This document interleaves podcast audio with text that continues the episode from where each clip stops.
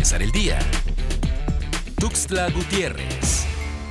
De acuerdo con el reporte más actualizado sobre el comportamiento del coronavirus COVID-19, Chiapas inicia la tercera semana del semáforo naranja con un acumulado de 5.602 casos y 467 defunciones, así como un total de 4.026 pacientes recuperados de la enfermedad.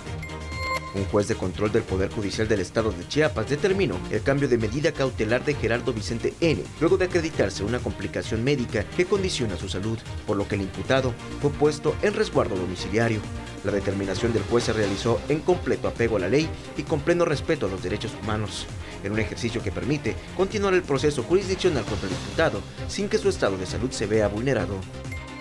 Padres y madres de pacientes oncológicos del Hospital de Especialidades Pediátricas marcharon la mañana de este lunes para exigir medicamentos para el tratamiento de sus pequeños. Mencionaron que hay escasez para atender a sus pequeños que padecen diferentes tipos de cáncer. Desde hace un año han tenido esta problemática que afecta la salud de sus pequeños. Aseguran que la dirección del hospital solo les ha dicho que no hay medicinas.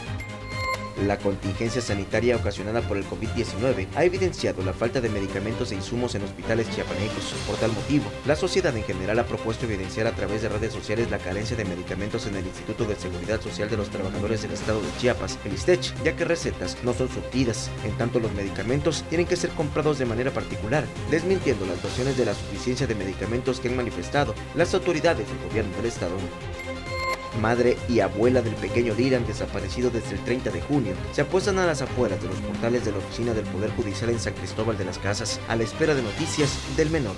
A más de un mes de su desaparición, no hay pruebas claras que demuestren su paradero.